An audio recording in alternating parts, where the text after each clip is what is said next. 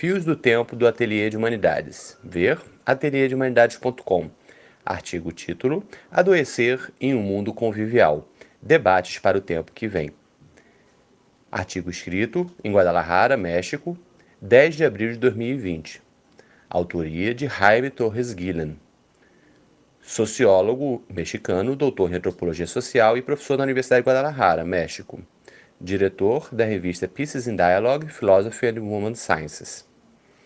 Artigo publicado originalmente no site do Ateliê de Humanidades em 27 de abril de 2020. Publicado agora, em 15 de maio de 2020, em português. Seção da doença reificada ao convivial como ferramenta. As pandemias não são algo extraordinário na vida humana. Apenas uma mentalidade ultrapassada em nossa condição animal pode ficar horrorizada por esses fenômenos. A espécie humana é integrada aos vivos sem ser extraída deste lugar, de modo que as doenças são inerentes ao seu ser. As diferentes populações do planeta enfrentaram pandemias. Basta mencionar a peste negra do século XIV, a sífilis do século XVI, a gripe espanhola da primeira metade do século XX, a AIDS, o ebola e a atual SARS-2, síndrome respiratória severa aguda, mais conhecida como coronavírus.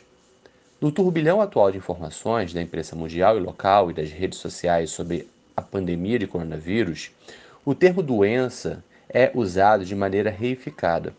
É entendido em sentido estritamente ontológico, ente independente e não relacionado à existência do sujeito afetado. É por isso que, em meio ao medo e à ansiedade, fala-se retoricamente que os cientistas de todo o mundo já estão trabalhando em uma cura ou vacina. Governos e burocratas universitários incentivam a retórica científica, entre aspas, a combater a pandemia enquanto aproveita a situação para maquiar números ou ganhar posições políticas ou popularidade. Para combater essas tendências acríticas que são consumidas diariamente, é necessário organizar o debate fora delas. O artigo tem o propósito de gerar um debate diferente do realizado pelas tendências atuais no tratamento das dúvidas, das perguntas, dos questionamentos, dos conhecimentos ou dos saberes sobre o coronavírus.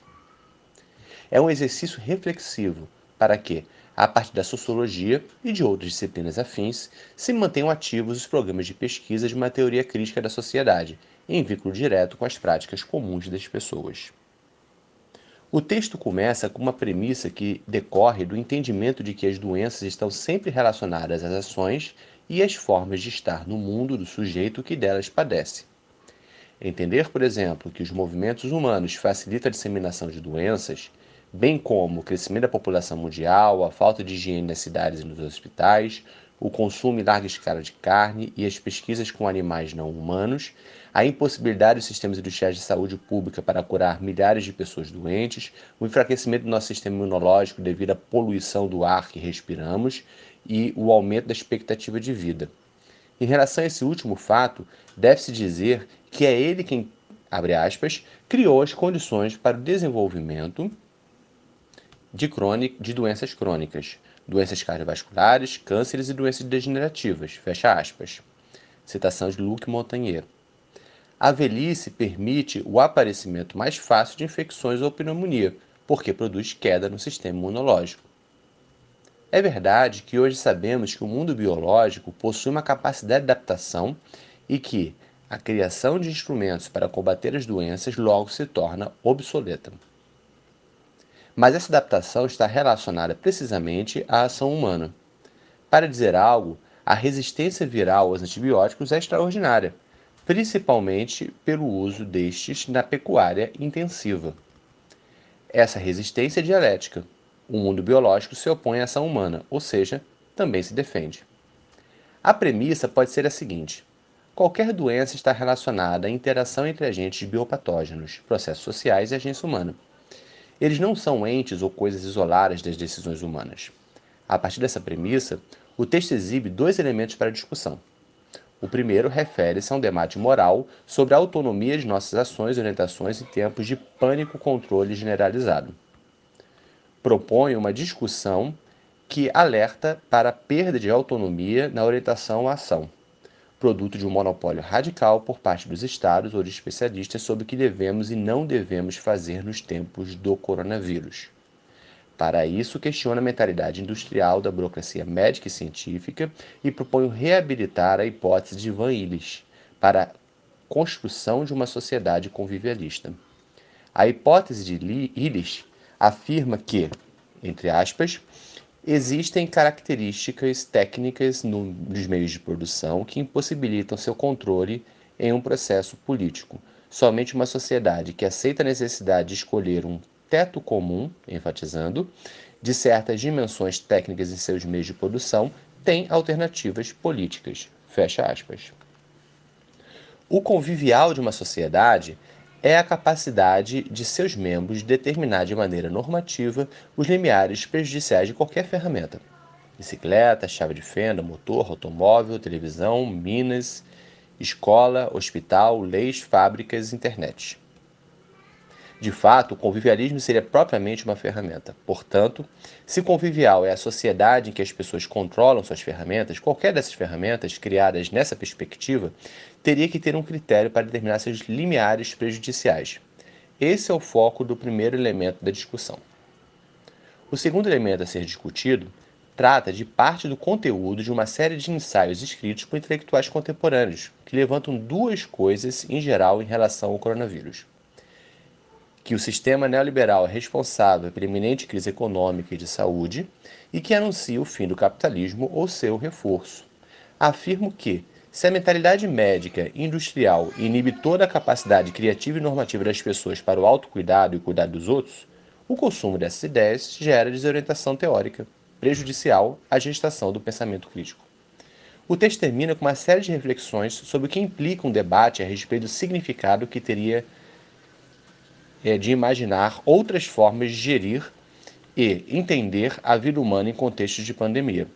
Embora o fio condutor do artigo seja sustentado pelo conceito e hipótese do convivialismo de Van Illis, o exercício reflexivo visa potencializá-lo no atual contexto de emergência em que nos encontramos, com o objetivo indicado acima.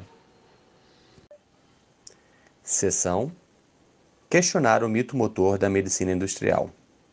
Citação de epígrafe de Ivan Illich, Alternativas, Obras Reunidas, página 167, edição mexicana. Abre aspas. A obsessão com a imunidade resulta em uma higiene de pesadelo. Como o sistema de saúde não atende ao necessário, as condições que agora são classificadas como doenças poderiam muito bem em breve ser classificadas como desvios criminais. Fecha aspas. Essa referência a Ivan Illich é apropriada no contexto atual do coronavírus. Em todos os lugares, há uma inundação de críticas a quem transgride o fica em casa, que não apenas esquece que existem pessoas que não têm casa, mas também que existem as que não podem ficar em casa por várias razões. Parafraseando Illich, essa reeducação obrigatória que nos lembra os mecanismos soviéticos de autoacusação não passa de efeitos da mentalidade industrial dos profissionais médicos chamo de medicina industrial as práticas instrumentais que têm como objetivo tratar doenças e conceber a cura em termos utilitários. Nota de rodapé. Número 12. O termo industrial faz referência ao seu significado amoral ou à falta de ética ou de conteúdo normativo, referindo-se à ideia de cliente-consumidor. De forma alguma deve ser entendida como uma posição da minha parte que seja antitécnica ou contra a inovação tecnológica. Volta ao texto. Essa mentalidade, na prática, inibe toda a capacidade criativa e normativa das pessoas para o autocuidado e o cuidado dos outros. Seu ponto de partida é o interesse privado. É, nesse caso, entre aspas, aquilo que não passa por mim.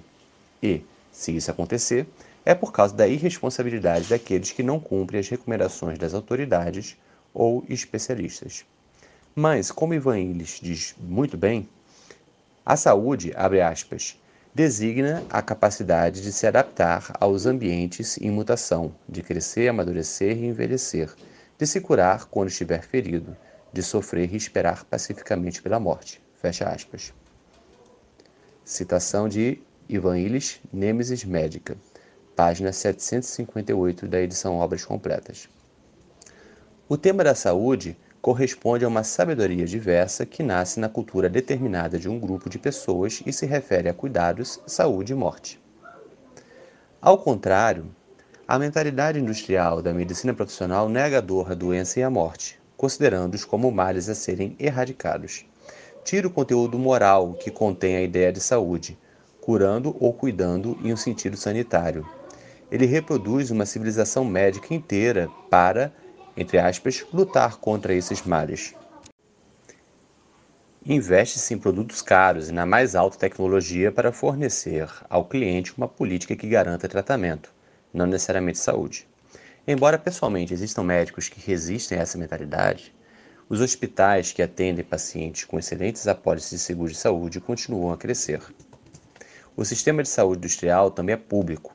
Clínicas, hospitais ou centros médicos pertencentes ao governo são feitos para tratar de doenças, não para cuidar da saúde. A partir dessa premissa, é fácil entender por que não existe um sistema hospitalar público ou privado que possa fornecer a milhares de pessoas doentes camas, respiradores artificiais, medicamentos ou qualquer equipamento médico de entre aspas, última geração para tratar o coronavírus. Essa demanda emergente de cada indivíduo por uma administração institucional de seu tratamento derruba qualquer sistema médico industrial. O debate que quero gerar aqui faz parte da tese de Van Illes.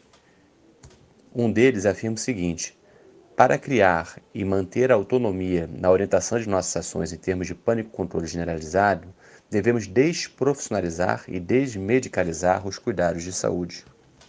Isso permitiria que as ajudas terapêuticas, as habilidades de observância e assistência médica sejam conviviais. Acredito que enfrentar a atual pandemia do coronavírus é muito mais uma questão de convívio do que de progresso técnico moderno, ou seja, é uma questão normativa e política que responde à pergunta: como podemos cuidar de nós mesmos em tempos de pandemia global e em meio ao desespero dos especialistas em manter o controle social? Abaixo apresento alguns dos meus argumentos. A ideia comum de que o progresso da medicina é a base da saúde é, em grande parte, uma ilusão. Alguns antibióticos e vacinas existem e são úteis. As intervenções cirúrgicas e os tratamentos médicos às vezes prolongam a idade das pessoas. No entanto, de um modo geral, as doenças coletivas foram tratadas com sucesso fora do campo médico. Elas foram confrontadas com ferramentas morais e políticas das pessoas comuns e às vezes com iniciativas das administrações governamentais. Por exemplo, o que permitiu reduzir a transmissão da peste negra ou da varíola foi a mudança no ambiente urbano. Os materiais de construção, como pedra ou tijolo, substituíram madeira, palha, serragem ou outro material onde pudessem ser guardadas as pulgas que carregavam o bacilo. Ou no caso da construção de grandes obras de drenagem para distanciar ratos das pessoas e, em alguns casos, a tendência de ter gatos como animais de estimação. O senso comum mais básico sabe que as infecções diarreicas ou a cólera diminuem com o maior saneamento da água para consumo humano, bem como com um melhor serviço na sua distribuição pública e uma alimentação equilibrada. Se fizermos o balanço da redução da morbidade e da mortandade, provavelmente descobriremos que os mata-moscas, a limpeza e a cloração dos recipientes de água ou os preservativos têm mais realizações do que os resultados de intervenções médicas e industriais. Os procedimentos antissépticos que I. Semmelweis recomendou contra a febre puerperal ou uso de sabão tesoura por parteiras não pertencem à medicina, mas são exemplos de convivialidade. Em suma, as melhorias ambientais e as medidas sanitárias da comunidade são significativas para a expectativa de vida das pessoas, porque são ferramentas conviviais no cuidado da saúde. Toda a geografia que se move em torno da história da medicina, especialmente a que nos, nos fala sobre as lutas contra os germes, não são questões exclusivamente médicas. Na França, em 1870, o triunfo da medicina antiga se deve mais a um movimento político da época, o movimento higienista. Este movimento visava elevar a qualidade de vida e a qualidade moral dos cidadãos por meio da limpeza, ordem, planejamento urbano, proteção ao consumidor, defesa do meio ambiente, cujos resultados práticos incluíam desde o tanque de água para limpeza de banheiros até a melhoria do sistema de esgoto ou a pasteurização do leite. Ver José Antônio Lopes Cerezo e Bruno Latour. Comparado ao conhecimento do cidadão comum sobre uma dúzia de doenças, na Europa em 1770, a medicina geral conhecia apenas um pouco de pragas e erupções pustulosas. Pode-se dizer que as doenças são controladas pelos sistemas normativos de saúde, não pelo, entre aspas, avanço científico da medicina. Essa conclusão poderia fazer parte dos elementos para a construção do convivialismo. O próprio Luc Montagnier o expressou no caso da pandemia de AIDS.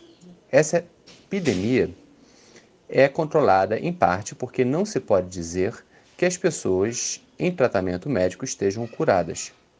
A luta contra a AIDS, entre aspas, como os governos e burocratas dos centros universitários gostam de falar, não é vencida na medicina, mas no campo moral. Por exemplo, quando se consegue remover o monopólio moral da Igreja Católica e de outras igrejas, para que o uso de preservativos e uma sexualidade informada sejam a melhor ferramenta sanitária convivial.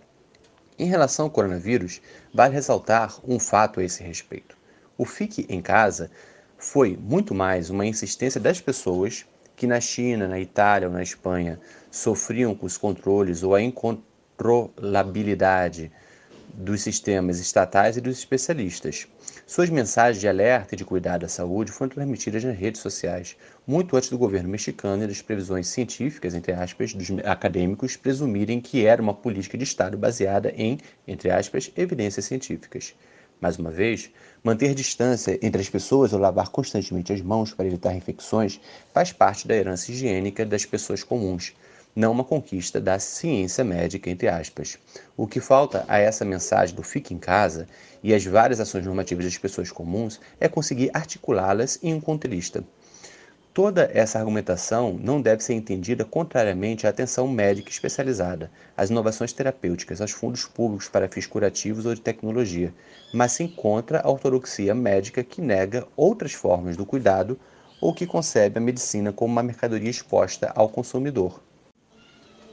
Mesmo assim, convém enfatizar que a assistência à saúde, construída a partir do convivialismo, abordaria questões significativas para a vida humana. A nutrição, o jogo e o ócio, a higiene ambiental, o controle da natalidade, a cultura do cuidado ou dos primeiros socorros.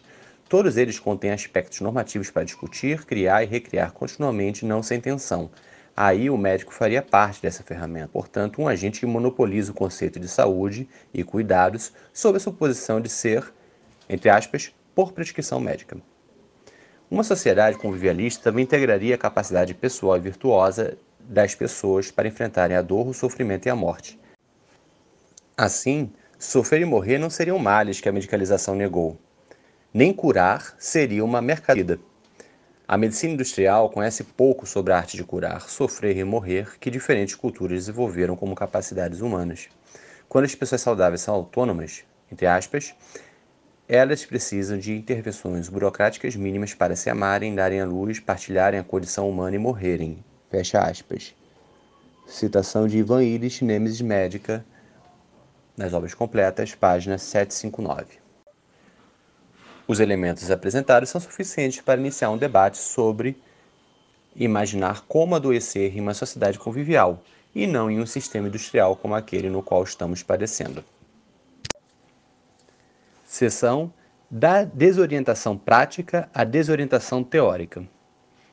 Nas últimas semanas, juntamente com o fluxo de informações falsas, plausíveis, verificáveis, certas, tendenciosas, reuniu-se a escrita feita pelo pelas intelectuais da moda sobre o coronavírus, que fornece suas ideias a boa parte das ciências sociais.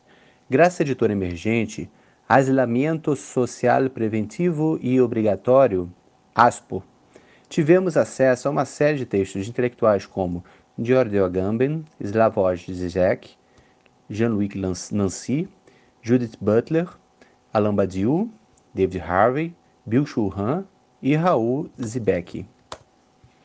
No conteúdo desses intelectuais em voga, existem duas abordagens que são basicamente muito semelhantes. Alguns culpam o sistema neoliberal pela iminente crise sanitária e econômica que se aproxima. Outros apontam para o fim iminente do capitalismo ou seu reforço. Aqueles que se concentram neste último preveem a expansão de novas formas de controle, desta vez não provenientes da Europa ou dos Estados Unidos, mas da Ásia. Segundo eles, a doença epidêmica do coronavírus traria uma nova colonização. Nesse grupo estão Giorgio Agamben, para quem, sob a pandemia atual, abre aspas, há uma tendência crescente de usar o estado de exceção como um paradigma normal de governo, fecha aspas, ou Franco Bifo Berardi, que supõe a impossibilidade de sair da axiomática do capital. Portanto, na situação atual, abre aspas, não estamos culturalmente preparados para pensar na estagnação como uma condição de longo prazo. Não estamos preparados para pensar na frugalidade no compartilhamento. Não estamos preparados para dissociar o prazer do consumo. Fecha aspas. Com o mesmo tom, Bill Han sustenta que a mentalidade autoritária dos Estados asiáticos e sua infraestrutura tecnológica de vigilância e controle serão um modelo para o Ocidente, de modo que, abre aspas, após uma pandemia, o capitalismo continuará ainda mais vigorosamente. Fecha aspas. É assim que pensa também Raul Zibek, para o qual, abre aspas, o dragão já é uma referência e o exemplo em termos de controle social da população, fecha aspas. No entanto, Zibek pode ser agrupado entre aqueles que veem o fim iminente do capitalismo a partir do que chamam de profunda crise do sistema que a pandemia irá gerar. Segundo esse intelectual, entre aspas, entramos em um período de caos no sistema mundial, que é a pré-condição para a formação de uma nova ordem global, fecha aspas. Slavoj Zizek acredita que um vírus anticapitalista e pró-comunista se espalhará. Abre aspas, o vírus do pensamento de uma sociedade alternativa, uma sociedade fora do Estado-nação, uma sociedade que se atualiza nas formas de solidariedade e cooperação global. Fecha aspas. A diferença entre Zizek e Zibek é que, pelo menos, o último nomeia alguns casos para reforçar suas ideias. Ele diz, por exemplo, que abre aspas, os povos nativos e negros da América Latina, com destaque para o zapatismo, o povo Nasa Mizaki da Colômbia e o Mapuche, estão em melhores condições, fecha aspas, para enfrentar o que ele chama de, entre aspas, novo modelo de controle asiático. Mas é uma diferença formal, o fundo é o mesmo. David Harvey é um dos que se concentram nas repercussões econômicas e demográficas da propagação do vírus, dependendo da crise do modelo econômico neoliberal Jean-Luc Nancy questiona os governos neoliberais por não serem mais do que, entre aspas, tristes executores de uma civilização duvidosa. E Judith Butler por sua incapacidade de se preparar antecipadamente para a pandemia. Pois bem, se a mentalidade médica industrial inibe toda a capacidade criativa e normativa das pessoas para o autocuidado e cuidado dos outros, o consumo dessas ideias gera desorientação teórica. Seu resultado são lugares bem conhecidos. Permanecer nas críticas ao imperialismo e ao neoliberalismo dos Estados Unidos, a reprovação moralista, a especulação financeira e a globalização, as defesas dos governos progressistas, a defesa do retorno do Estado-providência, a crítica acadêmica do eurocentrismo e as propostas de uma ética mundial ou de um imposto global sobre o capital. Paradoxalmente, a CEPAL e o FMI estão atualmente alcançando esses mesmos lugares em seus últimos comunicados, eles falam sobre a necessidade de solidariedade e compaixão, de pensar nos outros, de comitês éticos, de nos unirmos, de que nem tudo é dinheiro, de voltar à normalidade juntos, porque somente assim, entre aspas, sairemos desta crise.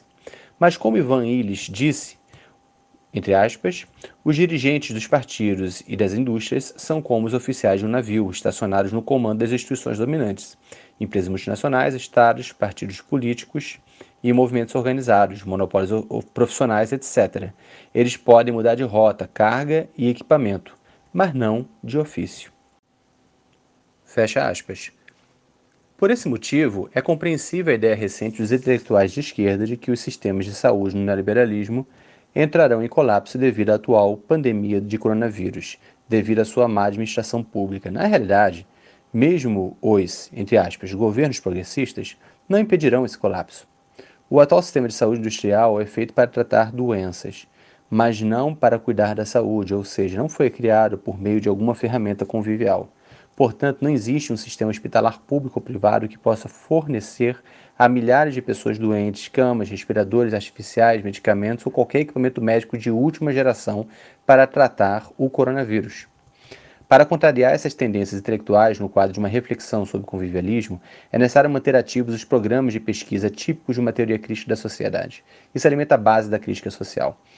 Como o convivialismo não é um programa governamental nem uma política pública, mas um conjunto de práticas normativas tecidas pelas pessoas comuns, é desejável que elas sejam nutridas pela crítica social. Neste ponto, deve-se salientar que nem tudo escrito na sopa de Wuhan é contrário a uma teoria crítica. Destaco o texto de Maria Galindo, boliviana, militante do feminismo radical, psicóloga e comunicadora, cofundadora do grupo Mulheres Criando, em 1992, que coloca um problema em termos convivialistas ao perguntar, aspas, o que acontece se decidirmos preparar nosso corpo para o contágio? O que acontece se assumirmos que certamente seremos contagiados e, a partir desta certeza, vamos processando nossos medos? E se, diante da resposta absurda, autoritária e idiota do Estado ao coronavírus, considerarmos a autogestão social da doença, da fraqueza, da dor, do pensamento e da esperança? Fecha aspas. Suas perguntas levantam questões convivialistas, porque ela parte do princípio de que a gestão da doença será principalmente em casa e não no hospital. Ou seja, suas perguntas referem-se a cuidados de saúde autônomos construídos a partir da convivência, nutrição, brincadeira, lazer, higiene ambiental, controle de natalidade, cultura de cuidados ou primeiros socorros, e não a desorientação de especialistas. Isso é fundamental para uma orientação teórica em tempos de pandemia, porque não apenas desloca as ideias dominantes dos intelectuais de esquerda e seus conceitos reificados do estado de exceção, biopolítica, necropolítica, neoliberalismo e um longo etc., mas também da retórica dos especialistas do governo, acadêmicos e burocratas universitários que incentivam uma, entre aspas, guerra ao vírus, por meio de seus modelos de previsão matemática, criação de vacinas, tratamento hospitalar e disciplina social. Somam-se a esta última ideia dominante as grandes cadeias de informação e as redes sociais. Cria-se aqui uma apologia aos, entre aspas, casacos brancos, porque eles são os que estão na vanguarda da pandemia. Isso é parcialmente verdade, mas apenas parcialmente. Na linha de frente também estão os enfermeiros, os funcionários de aeroporto e de terminal, os guardas de centros de abastecimento de alimentos de hospitais, o pessoal da coleta de lixo e os que protegem instituições públicas ou privadas, além de trabalhadores e trabalhadoras que decidiram enfrentar essa crise de saúde procurando emprego ou alguma remuneração que lhes permita sobreviver durante a emergência. Uma reflexão convivialista levaria a sério a questão: é verdade que estamos todos juntos nisso? Desarticular essas três ideias dominantes é uma tarefa crítica, pois permitiria sair do pânico generalizado, pensar com clareza, provocar pensamento crítico e manter ativos os programas de uma teoria crítica da sociedade, a fim de articulá-los com a gestão convivialista que se põe a imaginar e criar. Manter o debate constante nessa perspectiva fornece uma orientação teórica em tempos de incerteza e atende aos objetivos estabelecidos nesse artigo. Seção Palavras finais. A sociedade convivial não existe tampouco é um modelo exemplar. É um tipo de prática social possível que poderia ir construindo seu conteúdo. Isso não é unidimensional, pois dependerá do tipo de práticas. Para iniciar sua construção, é necessário trabalhar nela. Por exemplo, na demolição da padronização, industrialização e programação dos nossos sonhos, no desmantelamento dos horários e da caça ao tempo morto impostos pela nova organização do trabalho, na alimentação da alegria dada pela sobriedade e das surpresas presenteadas pela criatividade autônoma. Como diz Ivan Illich, aspas, os critérios do convivialismo não são regras a serem aplicadas mecanicamente, mas sim indicadores de ação política a respeito de tudo o que deve ser evitado. São critérios para detectar uma ameaça que permitem a todos reivindicar sua própria liberdade. Fecha aspas. Para construí-lo, seria necessário romper a desorientação prática e teórica acima mencionada e sair do pânico geral. Um efeito disso seria reconhecer a condição emocional em que nos encontramos e o nível de sofrimento do qual padecemos, porque, abre aspas, a necessidade de dar voz ao sofrimento é uma condição de toda a verdade, fecha aspas. Somente o sujeito sabe o que experimenta quando sofre. Daí a necessidade de que fale e se expresse. Refletir sobre como seria adoecer em uma cidade convivialista ajuda a pensar nas formas de administrar a vida na atual pandemia. De acordo com o que Maria Galindo diz, o sofrimento social que parece estar se espalhando deve nos permitir conhecer as distintas experiências subjetivas que nos aproximam mais do conhecimento de uma prática convivialista. Tudo isso passa pela necessidade de discutir em termos crítico-normativos as instituições que organizam as relações sociais no sentido de serem apropriadas para a saúde, a justiça, a equidade ou a amizade. Em suma, refletir sobre o significado do adoecer em sociedades que praticam o convivialismo tem suas vantagens. Assim se começa a desconfiar dos especialistas que obstruem a autonomia das pessoas e sua criatividade. Assim se subvertem os efeitos da escolarização, porque se potencializam o reconhecimento e a capacidade de cada pessoa de moldar seu futuro e evitar a imposição de saberes. Assim, faz sentido conversar e praticar os valores da equidade, da autonomia criadora, da viabilidade e da justiça. Assim, as expectativas são abertas para deslocar o estado mental do cliente consumidor da economia de tempo, reduzindo espaço, aumentando energia, multiplicando bens, prolongando a vida humana. Além disso, as bases poderiam ser geradas para acabar com o consumo obrigatório e a falta de espontaneidade do dom. E por último, mas não menos importante, talvez levássemos a sério o fato de que, nas últimas semanas, dezenas ou talvez milhares de animais não humanos tenham recuperado seus territórios. Com as rodovias, algumas fábricas, os ruídos, as altas velocidades e a poluição ambiental momentaneamente desarticulados, as outras espécies tiveram um respiro, um, entre aspas, cessar-fogo parcial de seu inimigo mortal. Uma sociedade convivialista, sem dúvida, se perguntaria duas vezes qual deveria ser sua relação com animais não humanos e o mundo em que habitam.